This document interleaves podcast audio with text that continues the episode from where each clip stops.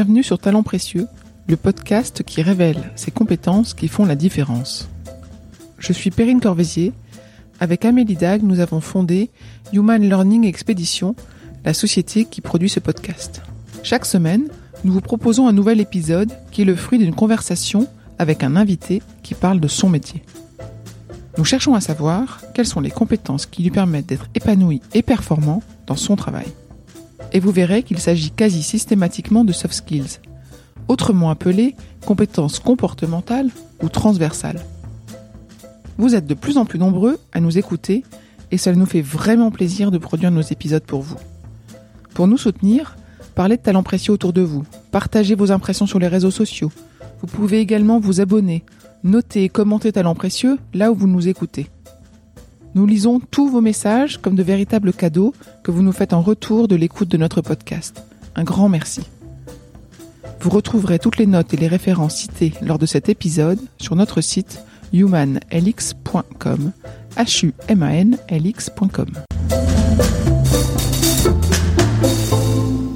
on a parlé du mot bienveillant et je suis d'accord, il est hyper galvaudé euh, c'est même assez horripilant de l'entendre en fait aujourd'hui. Mais alors on va pas utiliser bienveillance, mais on va peut-être euh, utiliser empathie. On va euh, amour, amour. Moi j'aime mes patients. Je, je, je les touche et je, je dis aux enfants on n'attrape pas les maladies, on n'attrape rien dans la vie en définitive. On n'attrape que de l'expérience de par les gens avec qui on vit. Et moi, je me suis jamais senti aussi riche que depuis deux ans. Dans cet épisode de Talents précieux, nous interviewons Nathalie Cunin. Elle est présidente fondatrice de Cancer Organisation Soutien, autrement appelée COS. COS est une entreprise qui organise le parcours médical et paramédical en France pour des patients étrangers. On peut presque parler de tourisme médical, avec des pincettes, car il faut bien comprendre que la majorité des patients qui viennent se faire soigner en France sont atteints de cancer. On pourrait également parler de Nathalie et de Cos comme des porte-paroles de l'excellence française dans le domaine médical. En préparant l'entretien, j'avoue que j'étais un peu perdue et perplexe. J'avais compris que Nathalie avait été personnellement touchée par un cancer et que Cos était né de son retour d'expérience. J'avais lu les nombreux services proposés par COS qui allaient de l'intervention chirurgicale au conseil alimentaire en passant par le transport. Mes talents précieux a pour objectif d'interviewer des personnes sur leur métier. On s'intéresse à l'histoire de notre invité, évidemment, et on cherche à comprendre l'offre de sa société, mais avant tout, Talent Précieux cherche à révéler les compétences mises en œuvre par chacun pour faire la différence ou faire bouger les lignes. J'avais tort d'être inquiète. Je me suis retrouvée face à une invitée certes sensible et qui courage de parler d'elle-même, mais surtout j'ai échangé avec une chef d'entreprise engagée avec ses patients et dans son offre de service. Vous allez écouter une conversation spontanée et joyeuse sur un sujet grave et complexe. Nathalie y expose son audace et sa capacité à sortir de sa zone de confort. Elle se livre dans notre échange comme dans le service qu'elle propose à ses patients. Elle parle de respect, de bienveillance, d'écoute et d'amour. C'était bien la première fois qu'on nous citait l'amour dans les soft skills en parlant de son métier. Eh bien, dans son métier, on comprend tout à fait que ce soit l'amour qui fait la différence. Bonne écoute.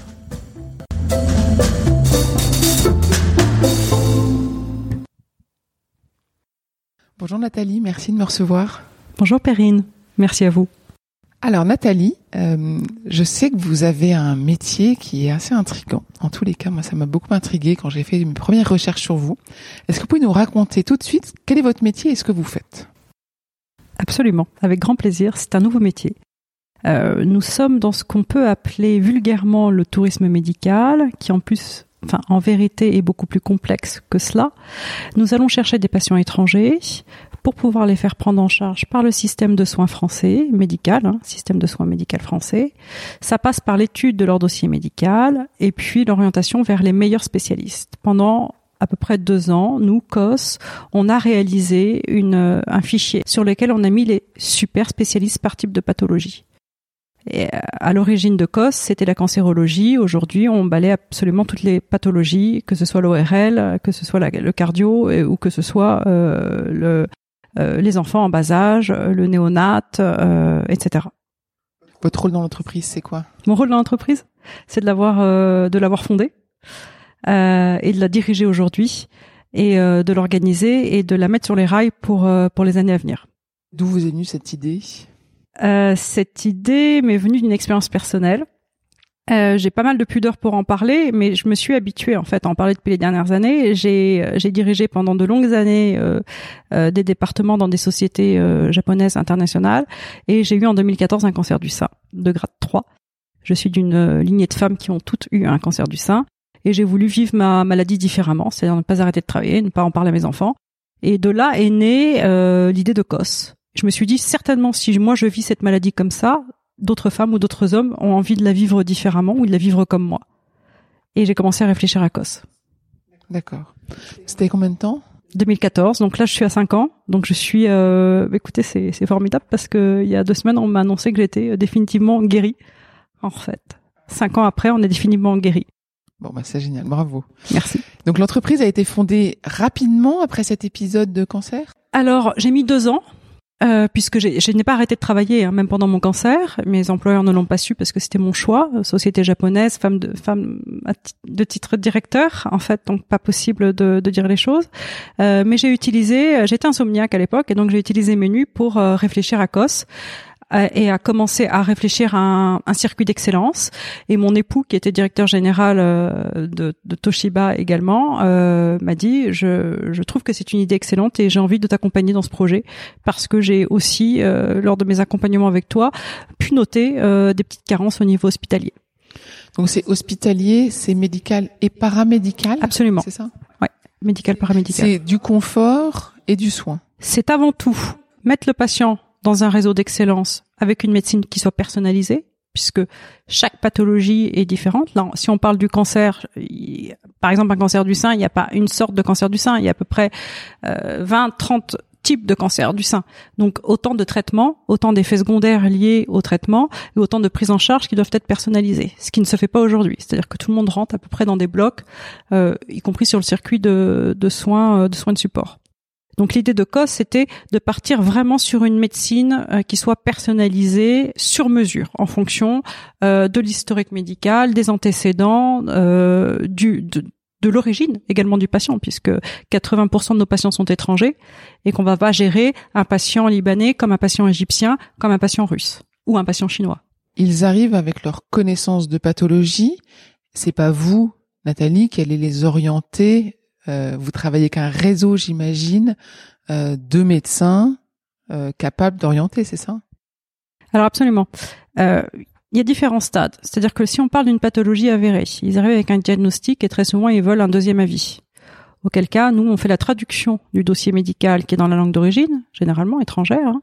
On la traduit en français, on la met en bonne marge de lecture pour nos, nos, médecins français, puisque très souvent les, les, les, documents arrivent en vrac et on les soumet à ce qu'on appelle une RCP lorsqu'on est dans le cadre d'un cancer, par exemple. Une RCP, c'est une grande commission euh, à laquelle assistent différents corps médicaux. On va avoir euh, l'oncologue, on va avoir le cardio, on va avoir l'infirmière, on va avoir le radiologue, on va avoir le chirurgien, etc., etc. Généralement, ça regroupe entre 14 et 20 personnes, et c'est lors de ces RCP, ces fameuses RCP, que sont décidées les lignes de traitement du patient.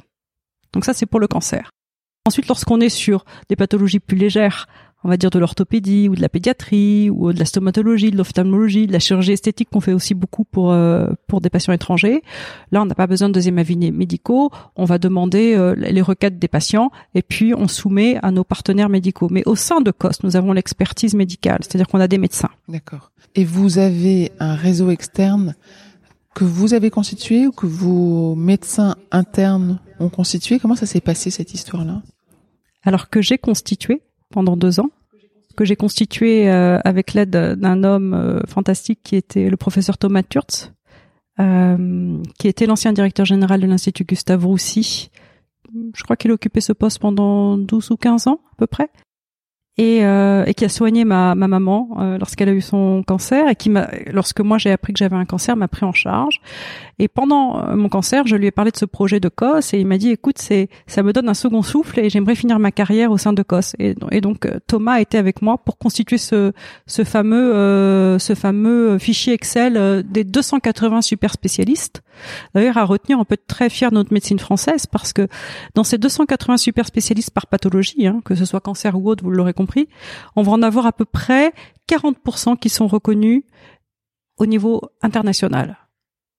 C'est-à-dire qui interviennent, qui publient, qui enseignent ou qui sont reconnus pour leurs travaux de recherche euh, ou alors euh, ou alors l'établissement de, chirurgie mini-invasive. Qu'est-ce que vous cherchiez chez ces médecins Peut-être en plus de leur qualité euh, de médecin, qu'est-ce qu'ils ont en plus? Ça c'est très intéressant. C'est très intéressant parce que c'est exactement, je suis partie, euh, sans être auto-centrée, je suis partie de mon expérience. Euh, j'ai un certain détachement avec les choses et j'ai vécu ma maladie avec du sang-froid, ce qui n'est absolument pas le cas de ce que j'ai pu voir autour de moi dans les salles d'attente euh, ou malheureusement de par mes amis, hein, qui personne n'est épargné. ça va être le côté humain. Et l'angoisse de la blouse blanche fait que de facto, vous, en tant que patient, vous avez déjà une grande appréhension c'est extrêmement anxiogène de se retrouver dans un hôpital et devant un, devant un, professeur de médecine ou un médecin. Mais si en plus le regard de la personne que vous avez en face n'est pas bienveillante, c'est un problème. Et dans la sélection des, euh, des spécialistes que l'on a pris pour COS, alors bien évidemment, il y a euh, leur CV, c'est c'est incontournable. On a besoin d'avoir une vraie expérience. On sait que la multiplication de l'acte fait qu'il y a une qualité. Le chirurgien, plus il opère, mieux, meilleur il est. Ça va être surtout ce côté humain.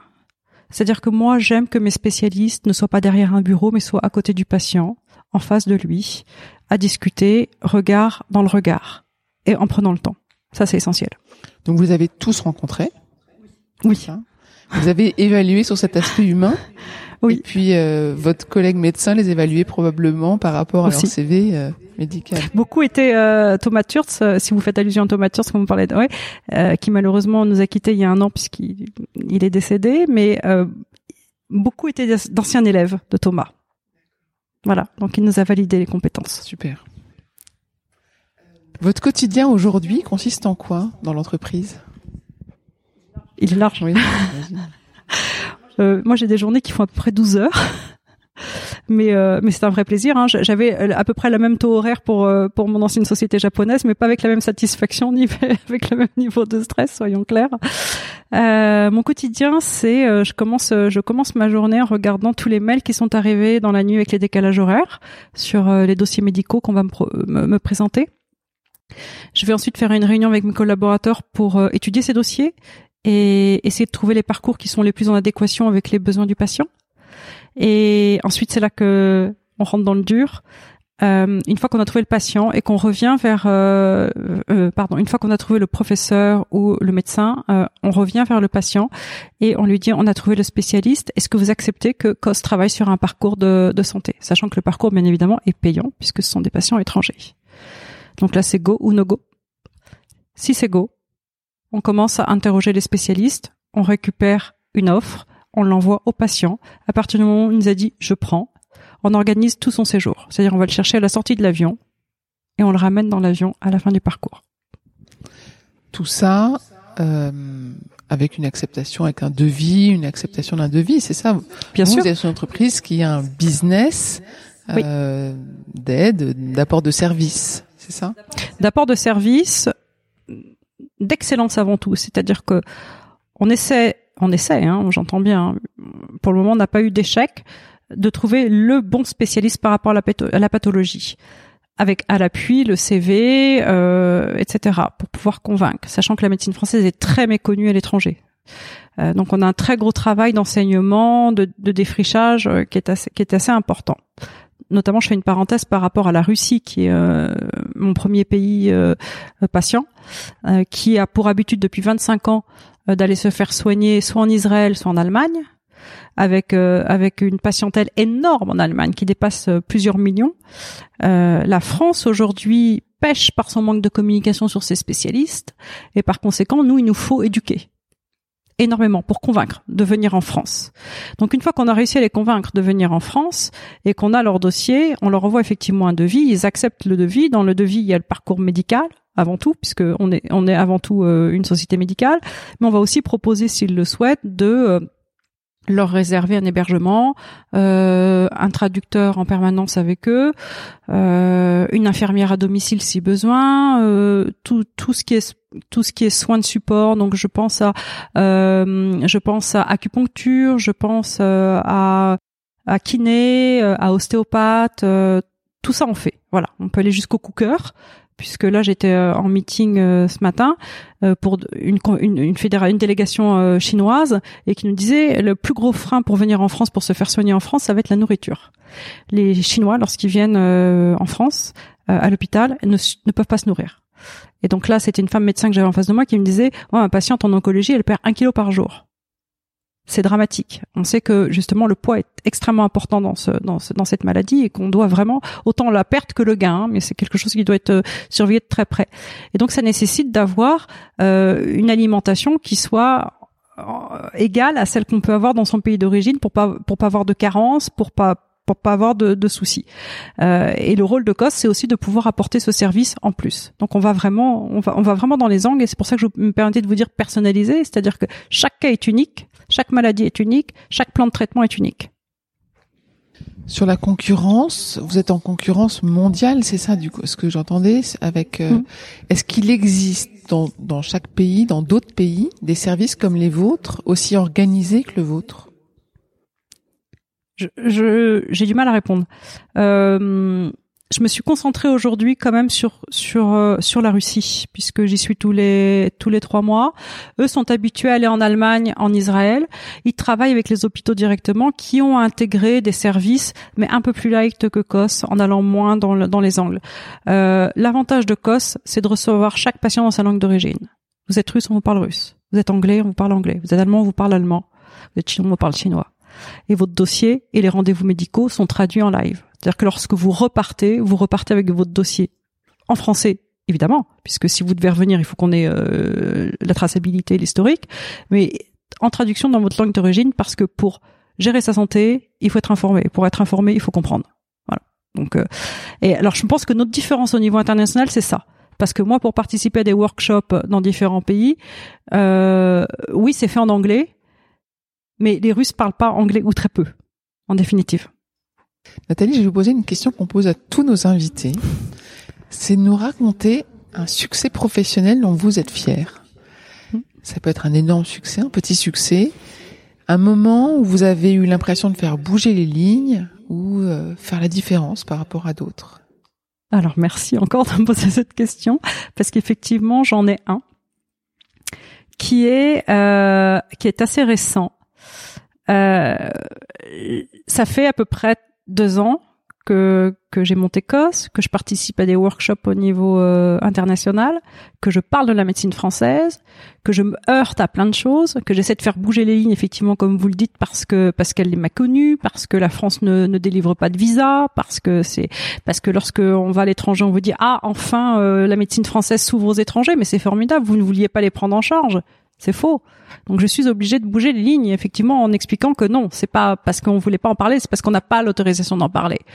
Alors mon, plus grand success story, ma plus grande success story, c'est de voir aujourd'hui des demandes arriver de l'étranger, notamment des grosses compagnies d'assurance euh, étrangères qui s'intéressent euh, au, au, au, business plan, enfin au business model qu'ECOS, en se disant ah il y a très certainement une opportunité pour prendre en charge nos patients, nos patients qu'on ne peut pas traiter dans notre propre pays et qu'on peut potentiellement envoyer dans des pays étrangers. Ça, c'est un success story. Et après, l'autre success story que j'ai eu récemment, le, plus important, mais qui est médical, c'est une, c'est une jeune femme euh, russe qui était en échec thérapeutique sur un cancer du sein récidivant euh, en Russie, euh, qui avait été traitée en Allemagne, qui a été irradiée euh, parce que métastase au cerveau, qui ne pouvait plus marcher, qui avait perdu beaucoup de poids, et on est à huit mois de distance depuis qu'elle nous a appelé au secours. Elle remarche et elle vient de rentrer en Russie. Alors on est sur un, une maladie qui est chronique, hein, puisqu'elle elle est malheureusement pas, pas curable parce qu'elle est métastasée. Mais cette jeune femme de 37 ans euh, reprend une vie normale, repart en vacances, elle revient pour ses traitements et ça c'est la plus grande satisfaction. Une belle histoire, c'est bien. Oui, c'est une belle histoire. Je voudrais revenir sur la première que vous nous avez racontée, euh, sur ces demandes entrantes. Qu'est-ce que vous avez mis de vous pour en arriver là? Qu'est-ce que vous avez fait? Euh, Vous avez dit, j'ai été convaincre. J'ai l'impression que vous avez un peu pris votre bâton de pèlerin et vous avez parcouru le monde et parlé à tout le monde en représentant la France, c'est ça? C'est ça. Et c'est ça. Et, et c'est toute euh, euh, l'ambiguïté de mon mental en fait, parce que j'ai caché cette maladie pendant pendant les dix mois de traitement. Personne ne l'a su euh, au sein de Toshiba, qui était ma société, euh, même pas mes enfants. Et derrière, lorsque j'ai monté COS, c'est justement le professeur Thomas dont je vous parlais qui m'a dit Nathalie, il faut que tu t'utilises en outil marketing. Et je lui dis je refuse totalement. J'ai j'ai pas voulu en parler, j'ai pas envie d'en parler maintenant. Il m'a dit il le faut parce que tu es la preuve qu'on peut vivre une maladie en restant intégré socialement, en pouvant, en, masquant les, effets secondaires de la maladie et en, continuant à vivre quasiment une vie normale. Et c'est à ce moment-là que je me suis dit, effectivement, ça, c'est un vrai leitmotiv. Travailler là-dessus, pouvoir convaincre que euh, on peut, euh, on peut vivre normalement presque normalement euh, sur une maladie qui est lourde quand même, parce qu'on parle de cancer. Vous avez eu d'autres exemples dans votre passé, euh, même peut-être euh, enfance, etc., où vous êtes mis en avant comme ça, où vous avez eu l'impression de défendre une cause? Ben, non, non, mais j'ai ma grand-mère, mon arrière-grand-mère et ma maman qui ont eu des cancers du sein, et pourtant je ne suis pas en mutation génétique. Donc c'est important de le savoir. D'ailleurs, je tiens à le dire hein, que 0,5% uniquement des cancers du sein sont génétiques. Donc euh, le reste, euh, c'est une femme sur sept euh, et c'est pas du génétique. Donc il faut rester vigilant. Donc non, c'est ça a été peut-être l'envie de vivre différemment ma, maladie que maman, mais qui ne travaillait pas, mais qui s'est auto-centré sur sur son problème de santé et qui nous a un petit peu perturbés. Ouais, ça a été un peu dur en fait parce que je pense qu'elle a vraiment eu peur de, mourir à l'époque et que elle nous a transmis cette peur et moi je, je, je me suis dit si un jour ça m'arrive parce que forcément quand on voit que ça touche toutes les femmes on se dit c'est ça va arriver. Mais c'est pas parce qu'on se dit que ça va arriver que ça arrive. Hein. On, on, sait que très bien qu'il n'y a pas de programmation par rapport à ça. Ceci étant, avoir la conscience de dire que ça va arriver, ça permet de se préparer. Et moi, ça m'a donné le temps de me préparer et de me dire, c'est clair, si ça m'arrive demain, je veux le vivre différemment. Je veux protéger mes enfants et je veux continuer à vivre. Donc cette discrétion, c'est très ambigu parce que vous avez effectivement cette discrétion que vous avez mis en œuvre pendant votre maladie. Ouais. Et puis moi, j'entends quand même beaucoup d'audace, de euh, sortir de sa zone de confort pour mmh. euh, développer votre société pour les autres, en fait, c'est ça? Mmh. Bien sûr. Et dans vos expériences professionnelles avant, est-ce que ce rôle de représentation, vous l'aviez déjà? Est-ce que c'est quelque chose que vous avez déjà exercé? Bah, un petit peu parce que j'ai commencé ma carrière, j'étais euh, chef de produit, ensuite j'ai été directrice marketing pendant de nombreuses années, et ensuite je, je dirigeais un, département important de digital signage pour euh, pour Toshiba. Donc la prise de parole en public et le fait de se mettre en scène, je l'ai toujours eu, mais avec, je suis une grande timide. Donc en me faisant une extrême violence euh, et en me cachant, euh, en me cachant. Alors je sais pas comment vous le dire, c'est bizarre. C'est c'est en, en à l'intérieur de moi, c'est une grande introspection en fait pendant ces moments-là, donc c'est très dur. Mais autant j'ai pu avoir du mal à, certains moments à parler des produits euh, d'électronique grand public quand j'étais chez Toshiba, autant je n'en ai absolument pas sur la santé parce que je suis passée par là. Je connais les états, je connais la difficulté, je connais l'extrême souffrance euh, qu'un malade peut avoir, euh, parce que là j'en parle avec légèreté. c'est très dur c'est très dur quand vous sortez de cure de chimio et que vous allez travailler l'après-midi, c'est très dur. C'est très très dur pour pas vaciller, euh, pour pas montrer euh, euh, de faiblesse. Euh, alors c'est aussi très certainement un côté alors d'autoprotection, c'est-à-dire que euh, j'ai pas voulu le dire pour pas inquiéter, j'ai pas voulu pour pas inquiéter mes enfants, j'ai pas voulu le dire pour ne pas euh, pour ne pas créer d'angoisse au niveau professionnel, mais aussi par euh, intérêt de me dire il y a un vrai projet, il faut que j'aille au bout des choses pour voir quel est le regard des autres. Et j'ai jamais regretté de ne pas l'avoir dit parce que j'ai une petite anecdote.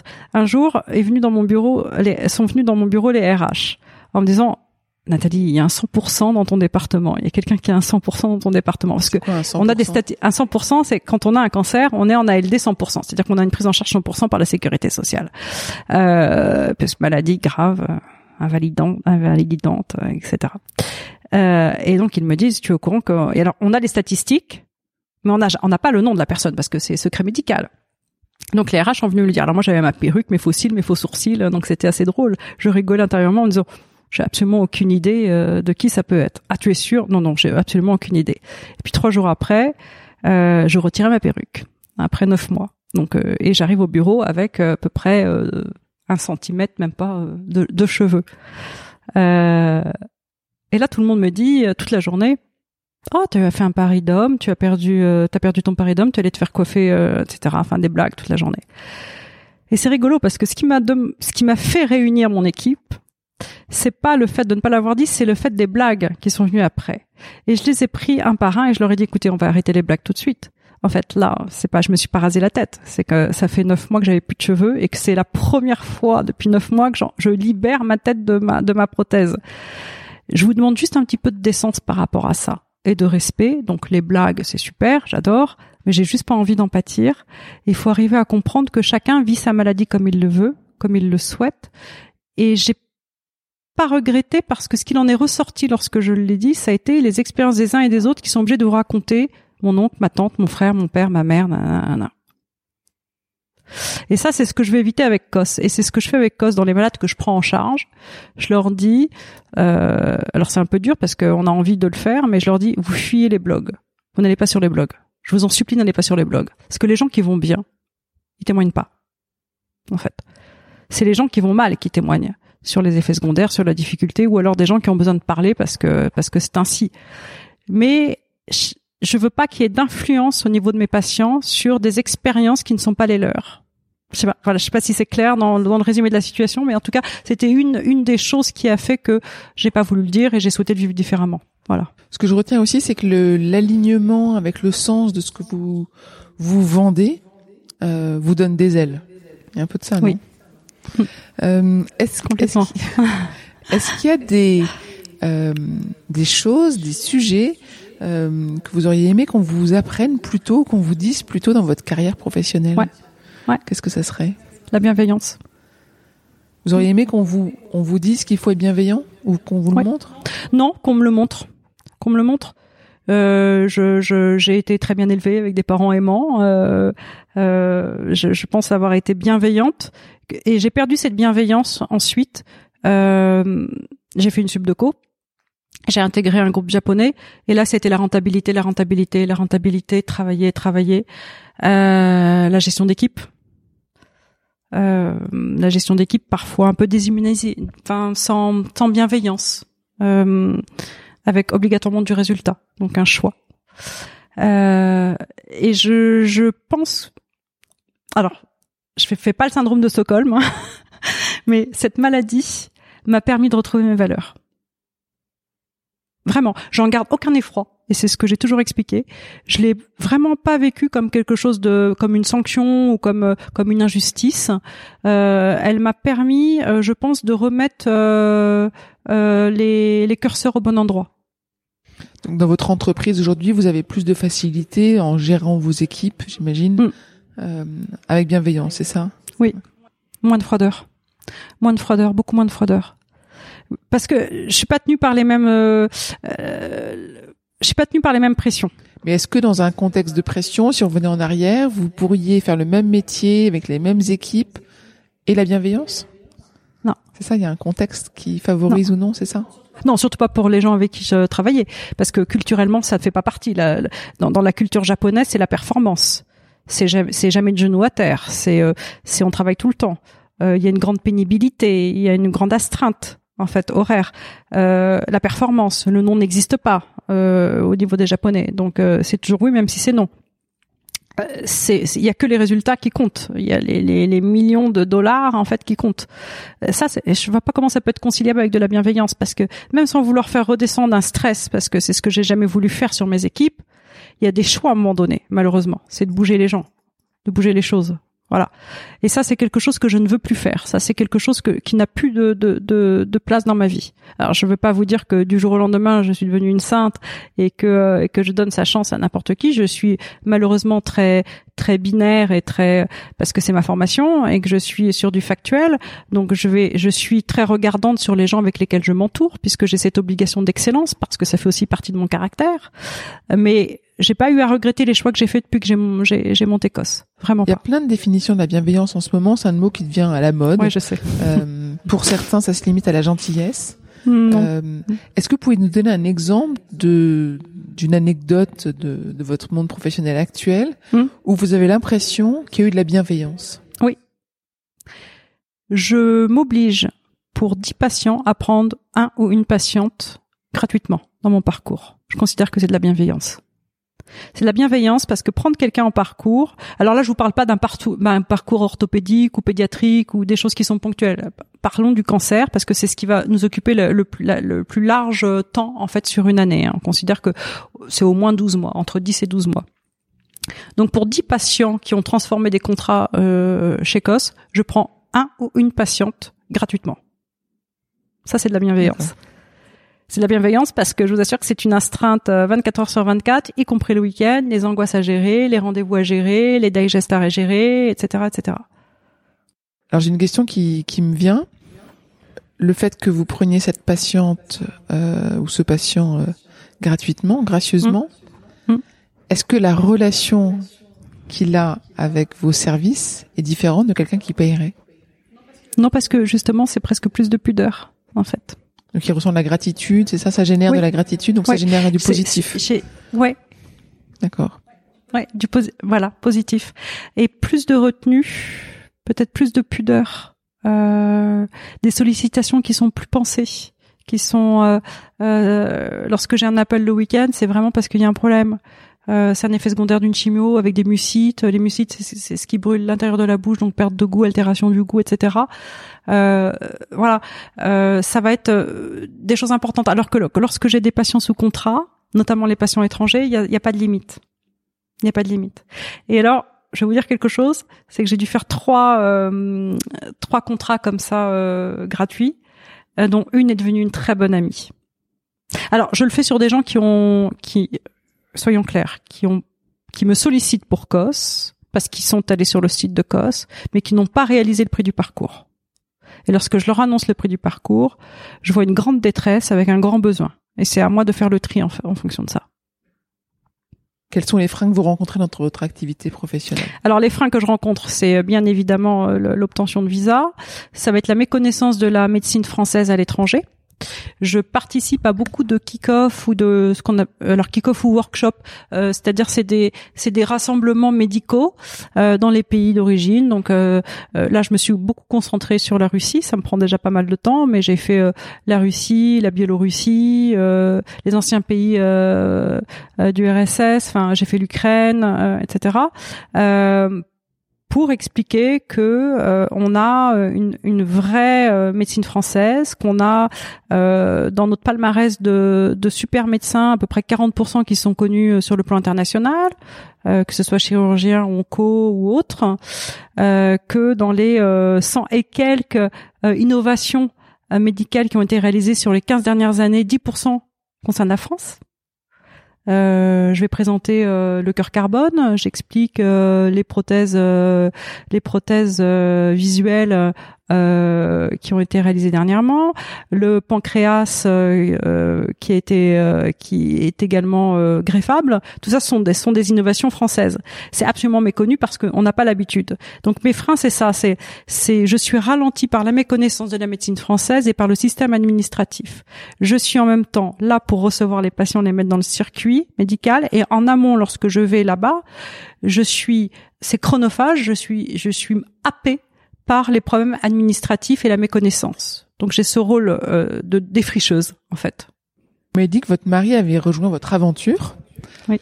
Comment comment se passe une relation euh, professionnelle avec son conjoint? Euh, alors bien pour moi, j'entends. Parce que je suis entourée d'amis aussi qui, qui travaillent en couple, c'est pas toujours simple. Je pense qu'on a toutes des expériences comme ça. Mais moi, Olivier, mon époux s'appelle Olivier, euh, je travaille avec lui depuis euh, maintenant euh, plus de 20 ans. C'est-à-dire que chez Toshiba, lui dirigeait euh, la partie euh, télévision grand public et, euh, et on, a, on, a, collaboré pendant des années, des années, des années. Et on a collaboré dans un cadre européen, on a collaboré avec des Japonais, avec avec des choses très strictes. Donc on avait l'habitude de travailler ensemble. Euh, sur des données financières, sur des données de marché, sur des plans marketing, euh, sur des business plans à 5, 6, 7, 8, 10 ans, parce qu'ils vous demandaient à 10 ans, euh, avec, avec des temps de réflexion et, et puis, l'expérience faisant, je savais où moi fallait que je m'arrête pour qu'Olivier puisse être bien et Olivier savait où fallait qu'il stoppe pour que moi je puisse être bien. Donc la collaboration se passe très bien, mais on a chacun nos rôles quand même. On n'aime pas trop. Euh, lui va être sur la finance, beaucoup plus sur le légal, la finance, euh, tout ce qui est informatique chez nous. Et moi, je vais être sur euh, le médical, la communication, la presse, beaucoup. Euh, et puis, bien évidemment, tout ce qui est site, puisque je construis les sites, tous les sites de COS. D'accord. Voilà. Très bien. Est-ce que dans votre passé professionnel, il y a eu des personnes que vous avez spécialement admirées, que vous avez côtoyées ou pas? Euh, Des mentors Est-ce que vous avez eu des, des personnes comme ça? Ah Oui, bien sûr. Est-ce que vous nous en racontez peut-être Peut-être pas qui c'était, mais qu'est-ce qui faisait de particulier qui vous a fait, euh, qui vous a autant attiré? Alors, ça va faire un peu, euh, un peu baby, mais euh, le premier c'est mon père, qui était un homme d'affaires et qui a monté une, grosse entreprise qui malheureusement a, a, stoppé son activité lors de la guerre du Golfe, comme, comme pas mal. Mais il a toujours eu cette, euh, ce dynamisme, ce côté entrepreneurial, visionnaire, et cette énergie dingue mais dingue, dingue en fait, qu'il a réussi à nous communiquer nous, nos ses enfants. Et puis lorsque j'ai commencé à travailler, j'ai recherché un peu ça forcément. Euh, pas mon père, hein, soyons clairs. Mais ce profil euh, qui puisse euh, qui, qui, puisse vous, vous tirer par la main très fort euh, en vous disant on y va, euh, on a des craintes, on a des angoisses, mais il faut il faut essayer parce que si on tente pas, on on va pas réussir à développer. Et du coup, à chaque fois que je suis allée travailler dans des entreprises, ça a toujours été des créations de nouveaux métiers. Et alors j'ai pas eu un mentor, mais plusieurs. Dans la première entreprise dans laquelle je suis rentrée, c'était à cause des Américains. Euh, j'ai monté le département Sagno et je l'ai monté grâce au directeur général à l'époque qui était Claude Usan, qui était un type fantastique, qui avait une énergie colossale et qui me disait tes craintes sont tes ennemis. Si tu abats tes craintes, tu fonctionnes. D'ailleurs, c'est ce que je m'étais dit pendant mon cancer. Je m'étais interdit de paniquer. Je me suis dit, la panique, paralysie. Donc, si je ne panique pas, je vais y arriver et j'ai retrouvé, j'ai toujours eu la chance dans les sociétés dans lesquelles je suis allée de euh, de rencontrer des hommes fantastiques. Et, ma dernière expérience était chez Toshiba. C'était euh, euh, mon patron qui venait de chez Microsoft, euh, Thierry Chabrol, un type fantastique qui a introduit l'Xbox en, en, France et euh, qui me disait tout le temps euh, keep pushing. Et le keep pushing, c'est quelque chose qui résonne encore dans ma tête. Est-ce que vous, vous essayez de transmettre ce que vous avez appris de vos mentors ou des, de votre expérience professionnelle à d'autres? Alors, à d'autres, c'est large. euh, à mes enfants, oui. À mes enfants, oui. Je leur explique que c'est dur, que c'est très dur, que euh, les diplômes c'est une chose, mais que euh, le comportement, l'attitude, le mental, la détermination, c'est prédominant en fait. Ça, c'est une certitude. Et euh, dans mon entourage professionnel, je pense que j'apprends moi en fait toujours. c'est ça surtout. Ma, plus proche collaboratrice est une femme médecin russe qui est gastroentérologue, euh, qui est, je pense, une, une, des personnes les plus brillantes que j'ai rencontrées, avec un recul de dingue. Euh, et je pense qu'aujourd'hui, c'est moi qui apprends plus d'elle. D'accord. Qu'est-ce que vous donneriez d'autre comme conseil à des jeunes qui rentrent sur le marché du travail aujourd'hui? Écoutez.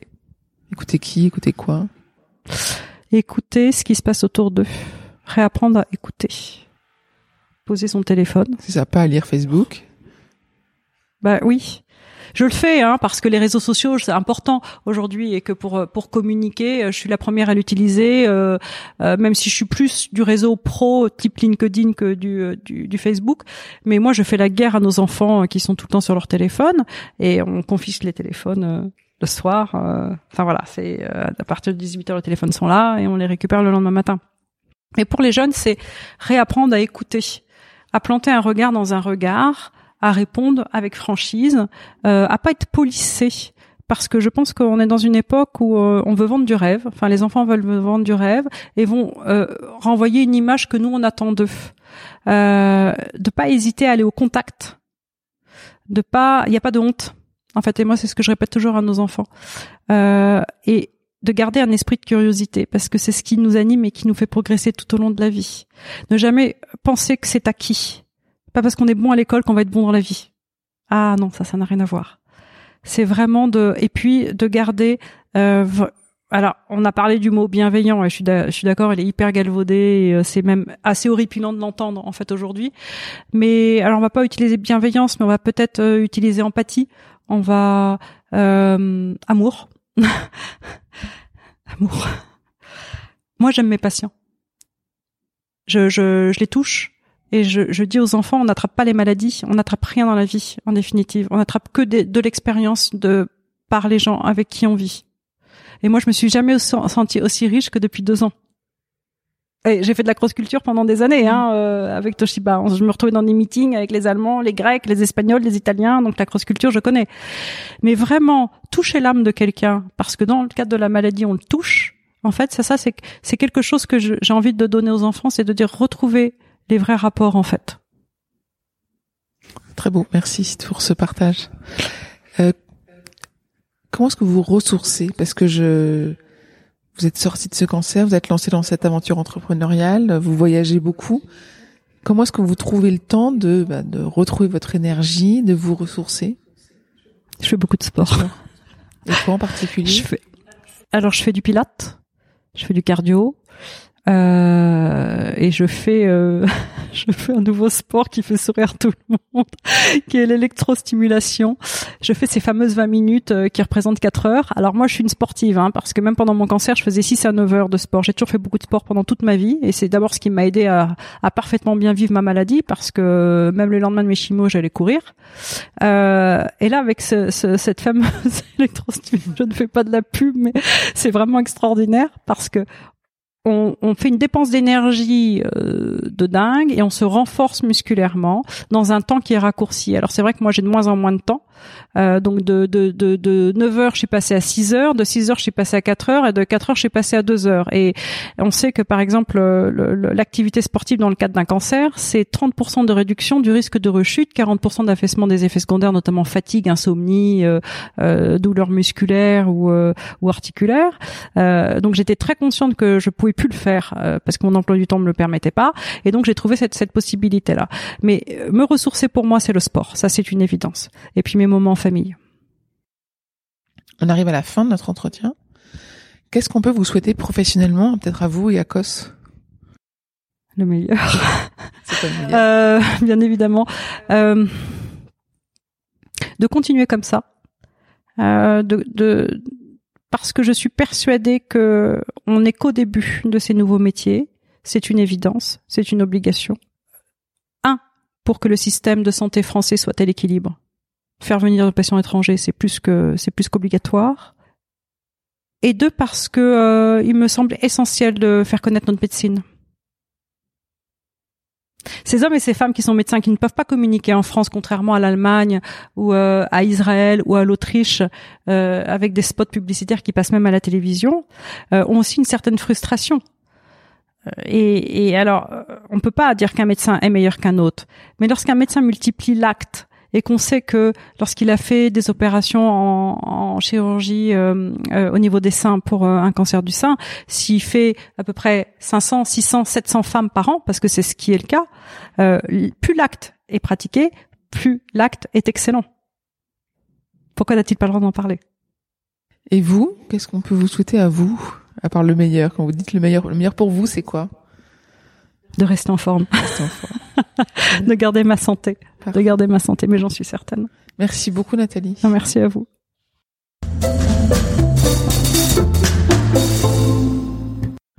J'espère que vous avez apprécié ce podcast autant que nous avons aimé le préparer et l'enregistrer. Talent précieux vous est proposé par Human Learning Expedition ou HLX. Nous accompagnons ceux qui font bouger les lignes et tout leur écosystème dans la réussite de leur projet de transformation. Pour en savoir plus sur HLX, connectez-vous sur humanlx.com, ou suivez-nous sur Facebook, sur Instagram, sur LinkedIn ou sur Twitter. Merci pour votre écoute et à bientôt.